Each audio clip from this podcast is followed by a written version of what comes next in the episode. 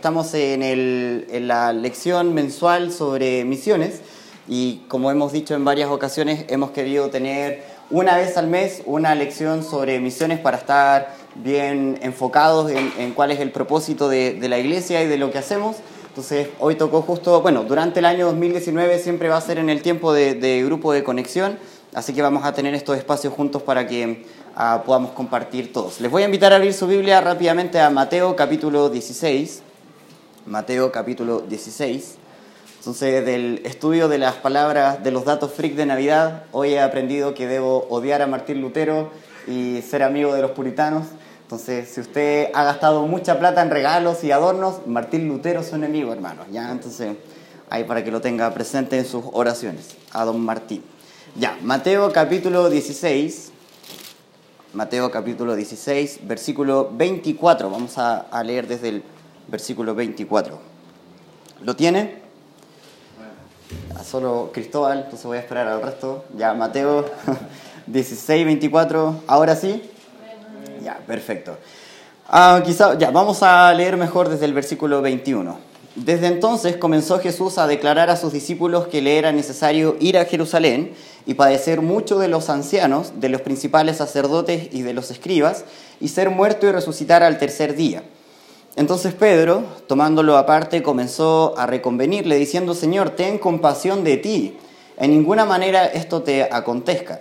Pero él volviéndose dijo a Pedro, Quítate delante de mí, Satanás, me eres tropiezo, porque no pones la mira en las cosas de Dios, sino en la de los hombres. Entonces Pedro, que siempre quería hablar más de la cuenta, aquí él quizás creyendo que era el único que velaba por el bienestar de Jesús. Entonces ya ninguno de estos está diciendo que a Jesús nadie quiere que le acontezca esto, yo voy a ir y le voy a decir, ya Jesús, no vayas, ¿cómo se te ocurre? Te van a matar. Entonces la reprensión de Jesús no es menor ah, y al final le hace entender que no, no tanto se trata del bienestar aquí en la tierra, él justamente no está colocando la mira a las cosas de arriba, sino en la de los hombres. Versículo 24, entonces Jesús dijo a sus discípulos, si alguno quiere venir en pos de mí, niéguese a sí mismo y tome su cruz y sígame. Porque todo el que quiera salvar su vida la perderá, y todo el que pierda su vida por causa de mí la hallará. Porque ¿qué aprovechará el hombre si ganare todo el mundo y perdiere su alma? ¿Y qué recompensa dará el hombre por su alma? Porque el Hijo del Hombre vendrá en su gloria, en la gloria de su Padre, con los ángeles, entonces pagará a cada uno conforme a sus obras. De cierto os digo que hay algunos de los que están aquí que no gustarán la muerte hasta que haya visto hayan visto al Hijo del Hombre viniendo en su reino. Entonces, algo que, necesitamos entender el día de hoy acerca de seguir, tomar nuestra cruz y seguir a Jesús, es que hay, hay un término en teología que se llama unión hipostática. La unión hipostática dice que Jesús era 100% Dios a la vez de que fue 100% hombre. Muchos otros quisieran enseñar que Jesús era Dios, finalmente era Dios, pero tomó la forma humana como una especie de disfraz, solamente como para, para que me vean, pero nunca fue 100% hombre, sino que solamente fue un disfraz de carne y hueso.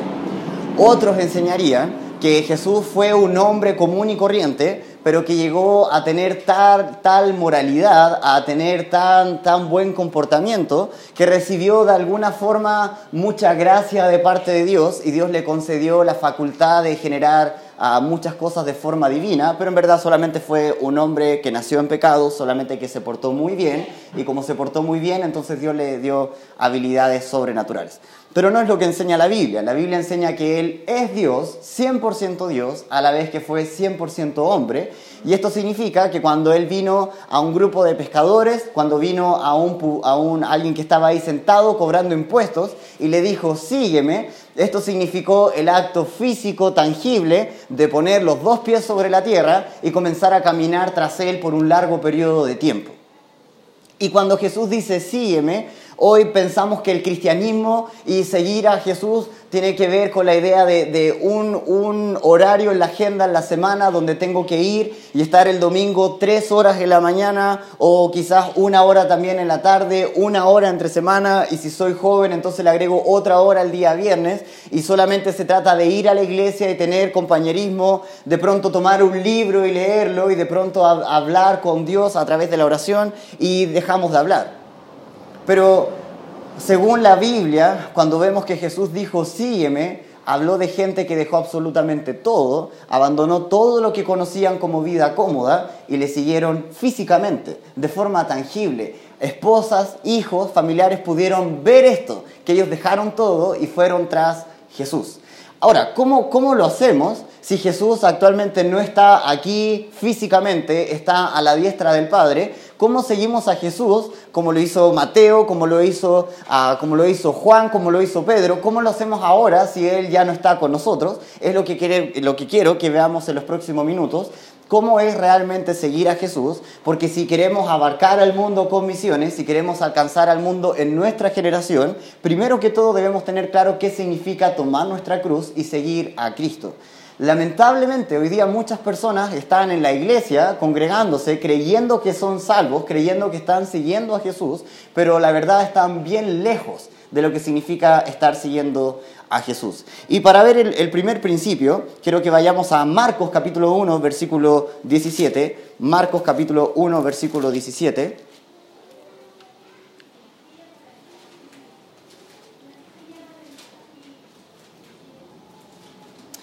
Bien, ¿lo tienen? Entonces dice, Marco capítulo 1, versículo 17, y les dijo Jesús, venid en pos de mí y haré que seáis pescadores de hombres. Entonces lo primero que podemos ver acerca de qué significa realmente seguir a Jesús y cumplir esta exigencia de tomar la cruz y seguirle, es que número uno, seguir a Jesús significa unirse a su labor.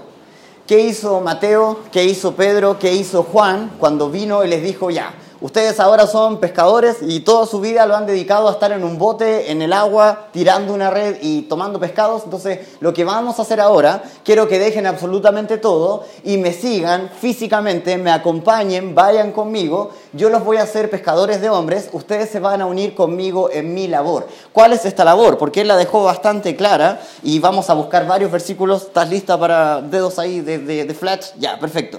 Entonces, Marco capítulo 10, versículo 45. Va a salir en pantalla también, si quiere anotarlo, sería ideal. Marco capítulo 10, versículo 45. Dice, porque el Hijo del Hombre no vino para ser servido, sino para servir y dar su vida en rescate por muchos. Jesús dejó sumamente claro que Él no vino aquí para que la gente le rindiera servicio, no vino aquí para estar cómodo mientras todos hacían el trabajo y Él no hacía nada, él vino para servir a otros y para dar su vida en rescate por muchos.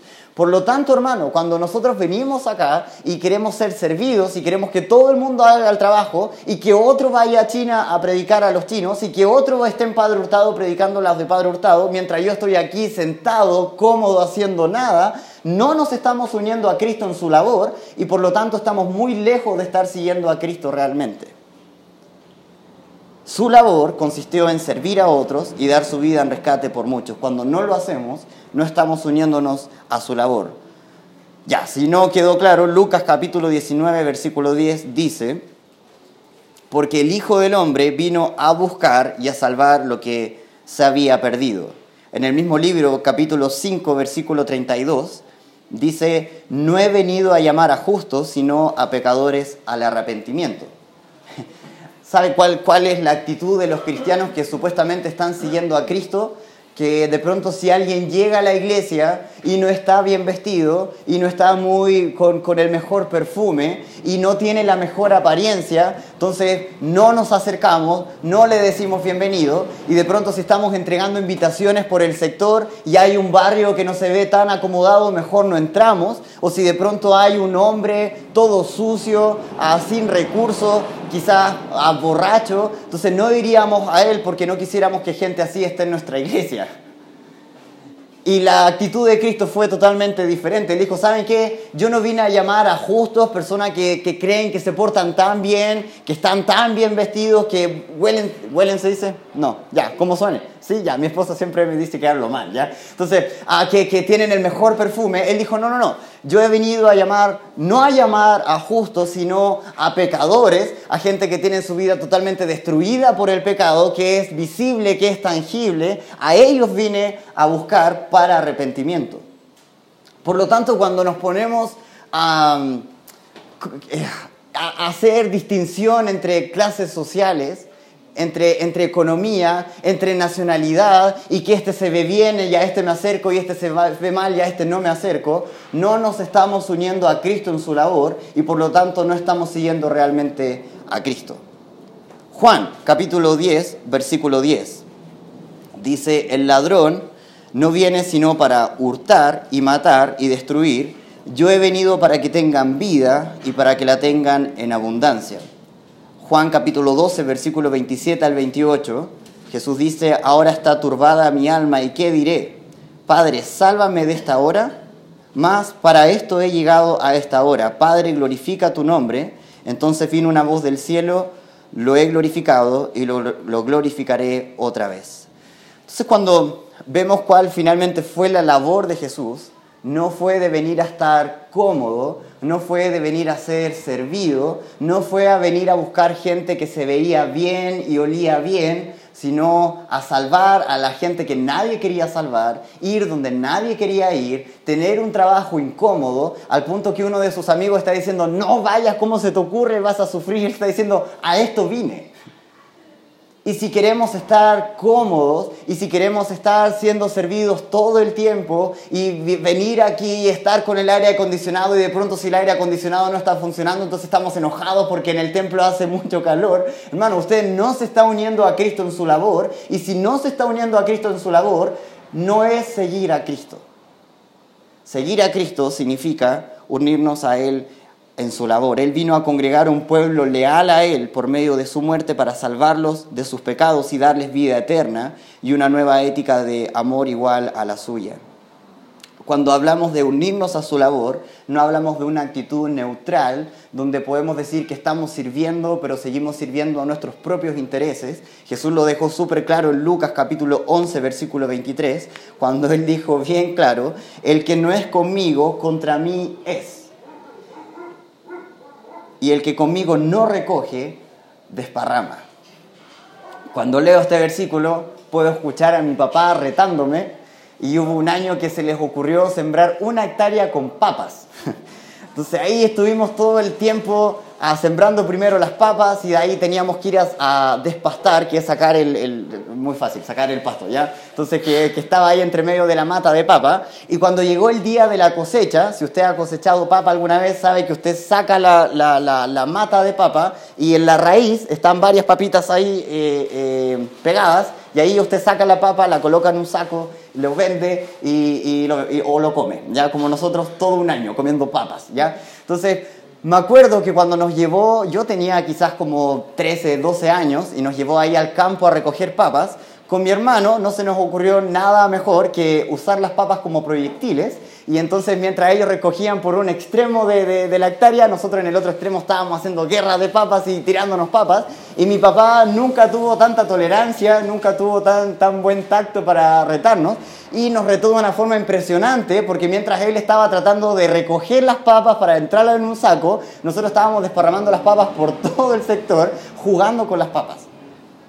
Y Jesús deja súper en claro su labor. Yo vine a congregar a un pueblo, yo vine a recoger gente que nadie quiere recoger, que, a la que nadie quiere ir. Esto significa horas de trabajo, sudor, estar bajo el sol, en el invierno estar al frío, yendo donde nadie quiere ir, a la, a la población que nadie quiere ir, hablar con la persona que nadie quiere hablar. Pero si no están conmigo, están en mi contra, y si no están recogiendo conmigo, lo que están haciendo es desparramar. Y cuando minorizamos la labor de Cristo y cuando vivimos una vida pseudo cristiana donde solamente consiste en programas y comidas y solamente venir a pasarlo bien pero no querer pagar el precio, hijos están mirando y por nuestra culpa va a crecer una generación mediocre en cuanto a seguir a Jesús porque van a ver que sus padres solamente vivieron a medias la vida cristiana, nunca siguieron a Jesús realmente y va a ser nuestra culpa que venga una generación que tampoco sepa cómo seguir a Jesús. Si no estamos recogiendo con Él, estamos desparramando, estamos tergiversando lo que realmente significa seguir a Jesús cuando nos unimos a su labor. O congregamos o desparramamos, pero no es una actitud neutral. Y hermanos, seguir a Cristo, número uno, significa seguir a Jesús en su labor. ¿Qué tan unido está en su labor con Cristo? ¿Qué tan a cabo la está llevando? Unirse a Él en su labor tal como Él la especificó es seguir a Cristo. ¿Qué más significa seguir a Cristo? Mire lo que dice Juan capítulo 15, versículo 20. Vamos todos allá, por favor. Juan capítulo 15, versículo 20.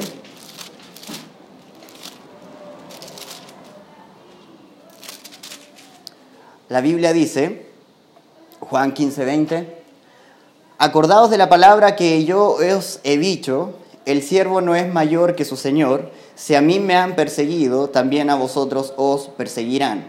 Si han guardado mi palabra, también guardarán la vuestra. Entonces, seguir a, Cristo, dijimos, número uno es unirse a su labor. Número dos, seguir a Jesús significa estar dispuesto a sufrir.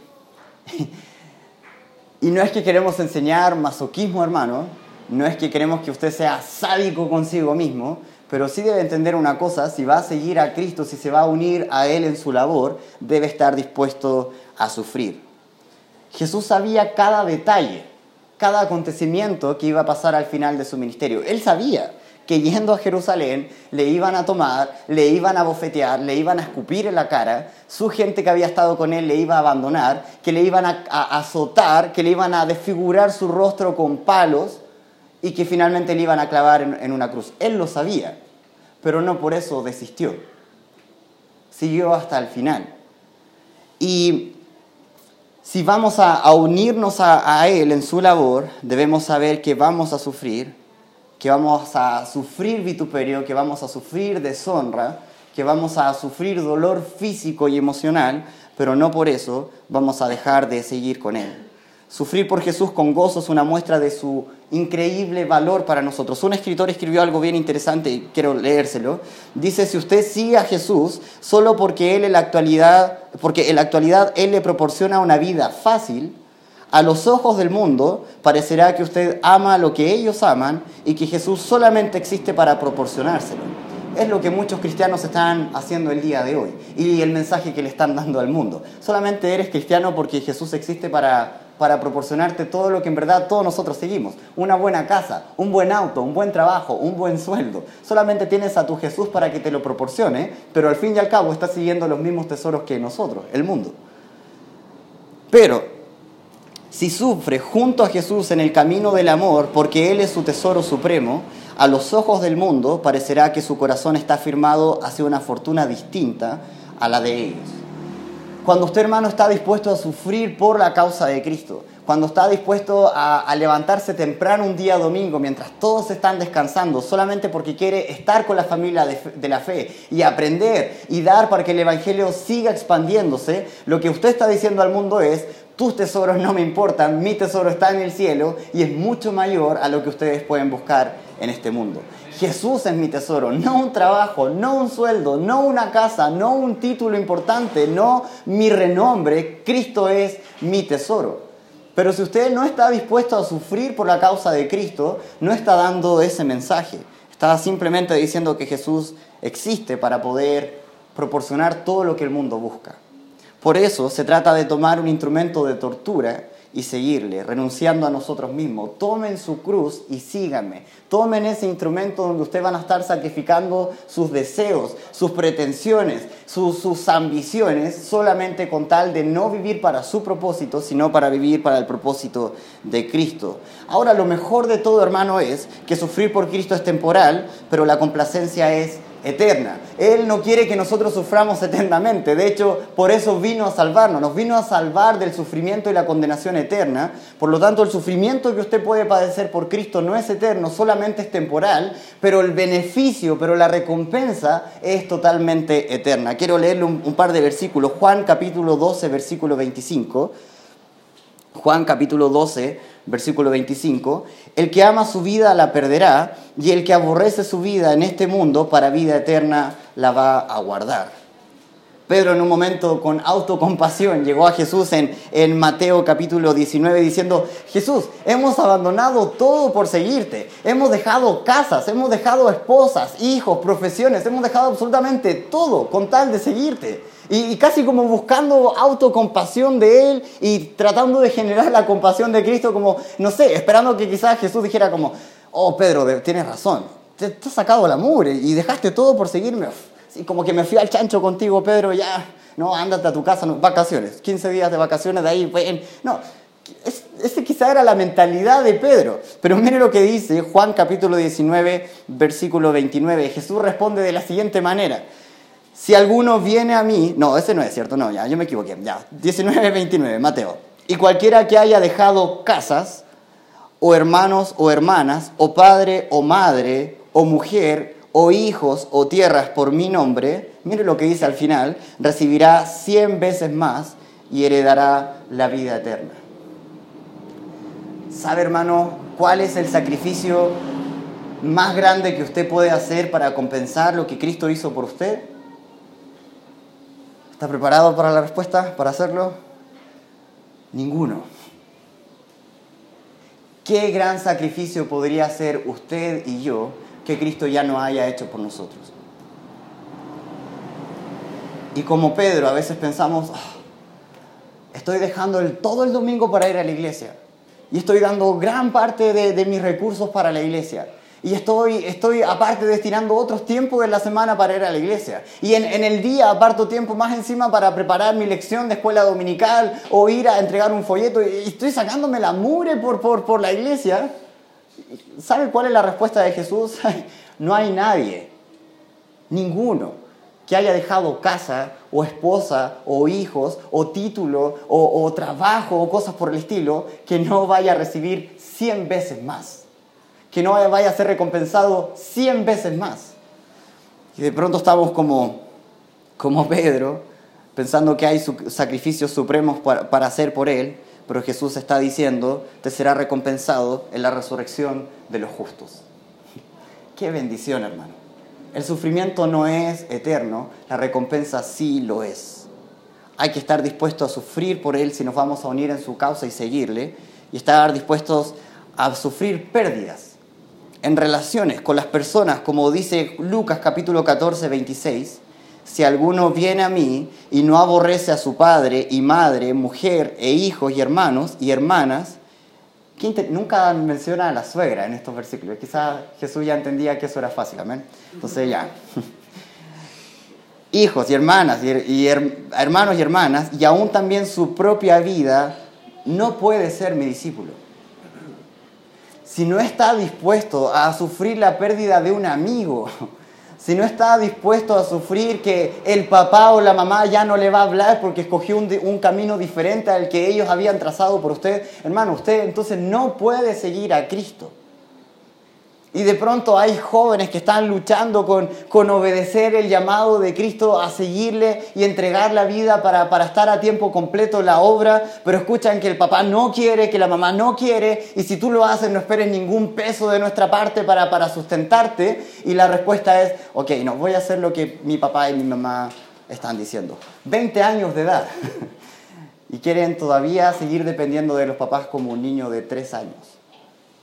¿O qué va a decir la chica que me gusta si le digo que en verdad yo quiero dar mi vida para, para ir de misionero a, un, a otra parte del mundo?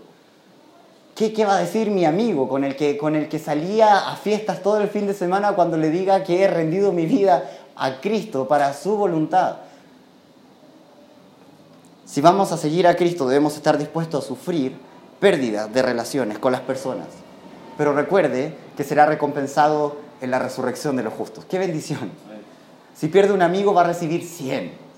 Si dejó su casa va a tener mejor cosas que una casa. Si ha perdido, como misioneros que han perdido esposas e hijos en el campo misionero y podemos como lamentarnos y Jesús está viendo el, el alcance del Evangelio en esa nación que nadie más había ido, Jesús no lo está viendo como pérdida, sino como inversión. Y mientras todo el mundo dice, pero qué loco, qué enfermo que haya ido y se le murió la esposa, se le murió el hijo, Jesús está diciendo tranquilo, será cien veces recompensado en la vida eterna, en la resurrección de los justos.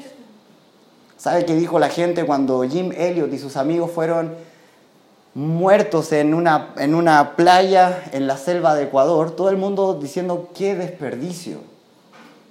Jóvenes con tanto talento en ingeniería, en medicina. Qué desperdicio de talento, de juventud. Pero si usted fuera hoy día a la selva del, Ecuador, a la tribu de los Aucas, y preguntara cómo está su vida hoy, ellos sin duda le dirían, nunca fue un desperdicio, fue lo mejor que pudo haber pasado. Y si estuviera en el cielo y usted se acercaría a Jim Elliot y le diría, Jim Elliot, ¿lo, volverías a hacer? Estoy seguro que Jim Elliot le diría, por supuesto, porque he sido recompensado 100 veces más de lo que pude perder y estoy hoy con mi padre en el cielo viendo como toda una tribu que nadie quería alcanzar fue alcanzada y hoy se predica el Evangelio en la selva del Ecuador. Nunca es un desperdicio. Debemos estar dispuestos a, a tener pérdida de relaciones con personas, con posesiones Mira lo que dice Lucas 14, versículo 33. Así pues, cualquiera de vosotros que no renuncia a todo lo que posee, no puede ser mi discípulo. Un joven una vez vino a Jesús diciendo, yo he guardado la ley desde mi juventud, guardo el, guardo el sábado, ah, no he, he deshonrado a mis papás, no miento, no he matado, no he hecho nada a nadie y creo que estoy listo y capacitado para ser uno de los tuyos. Jesús mirándole con mucha compasión le dijo, bien, ah, mira, qué interesante. Entonces anda, vende todo lo que tienes y vas a ser mi discípulo. Dice que el joven se entristeció y se fue.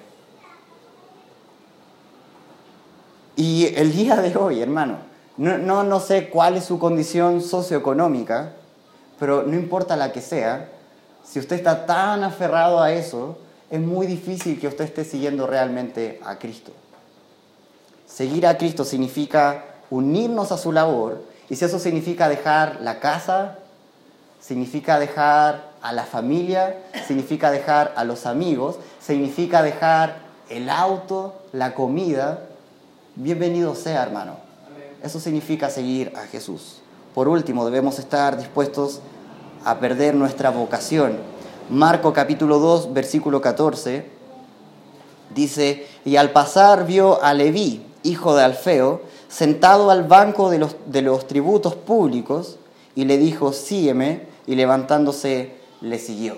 Leví, o Mateo, un judío que está cobrando impuestos, para un judío no era un trabajo menor, era por fin estar trabajando para el imperio romano, que era el imperio que tenía el control de todo y él estaba prácticamente sirviendo al imperio romano. No es un trabajo menor, sin duda está siendo muy bien remunerado, aunque todo el pueblo judío le odia, es como, oye, tú eres de los nuestros y no estás cobrando para, para estos que nos tienen oprimidos aquí, ¿cómo se te ocurre? Pero por otra parte, quizás cuando recibía su sueldo Leví, ya se le olvidaba toda la queja de, de los judíos, porque al final estaba en un muy buen trabajo, con una muy buena remuneración, sirviendo al gobierno de turno.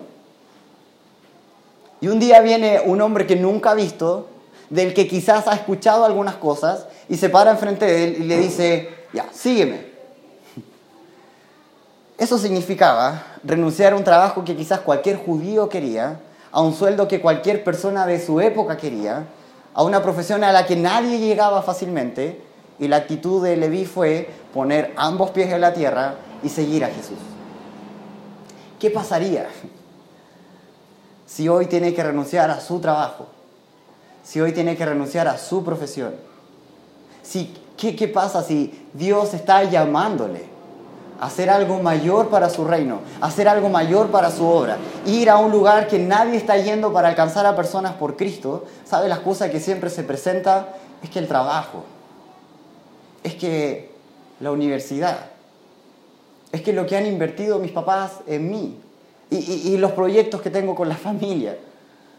Hermano, si usted no está dispuesto a renunciar a su vocación por la causa de Cristo, es muy difícil que se una a su labor. Es muy difícil que podamos decir que estamos siguiendo a Cristo si no somos capaces de sufrir estas pérdidas. Hermano, ¿qué tan dispuestos estamos a seguirlo aunque nos aleje de todo lo que conocemos el día de hoy? Familia, amigos, posesiones, profesiones ¿Qué tan dispuestos estamos a renunciar? Por último, dijimos que seguir a Jesús significa unirse a su labor, estar dispuesto a sufrir. Y por último, seguir a Jesús es costoso, pero vale la pena. ¿Cómo va a valer la pena? Mi casa, mi auto, mi familia, mis amigos, mi profesión. Hermano, seguir a Cristo es difícil, pero vale la pena. Jesús no quiere engañarnos con alguna carnada o trueque o falsa publicidad muy por el contrario, Él deja totalmente claro el costo de seguirle.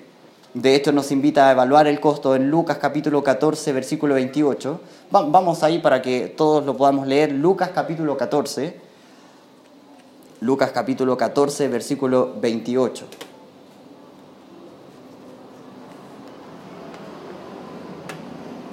La Biblia dice, porque ¿quién de vosotros, queriendo edificar una torre, no se sienta primero y calcula los gastos, a ver si tiene lo que necesita para acabarla? No sea que después que haya puesto el cimiento y no pueda acabarla, todos los que lo vean comiencen a hacer burla de él, diciendo, este hombre comenzó a edificar y no pudo acabar. ¿O qué rey al marchar a la guerra contra otro rey no se sienta primero y considera si puede hacer frente con diez mil al que viene contra él con veinte mil? Jesús deja sumamente claro el costo y nos invita a calcular el precio. No sé si le ha pasado, pero comienza a construir algo y a la mitad del algo se da cuenta que le faltó los materiales. Y, de pronto pasan los años y toda la gente va pasando y ve que su ampliación de la casa no está terminada. ¿Y qué, qué pasó con tu ampliación de la casa? No, que no calculé bien ahí los materiales y, estamos esperando juntar el dinero para terminarla. Y a los dos, tres años todavía está ahí la ampliación. No, es que hace tres, cuatro años comencé a hacer la ampliación, pero se me fue el detalle de que necesitaba más madera y un par de clavos, pero ya lo voy a terminar. Y, y solemos quedar como, como, como en ridículo con el resto de la gente por comenzar algo sin poder terminarlo porque no calculamos bien.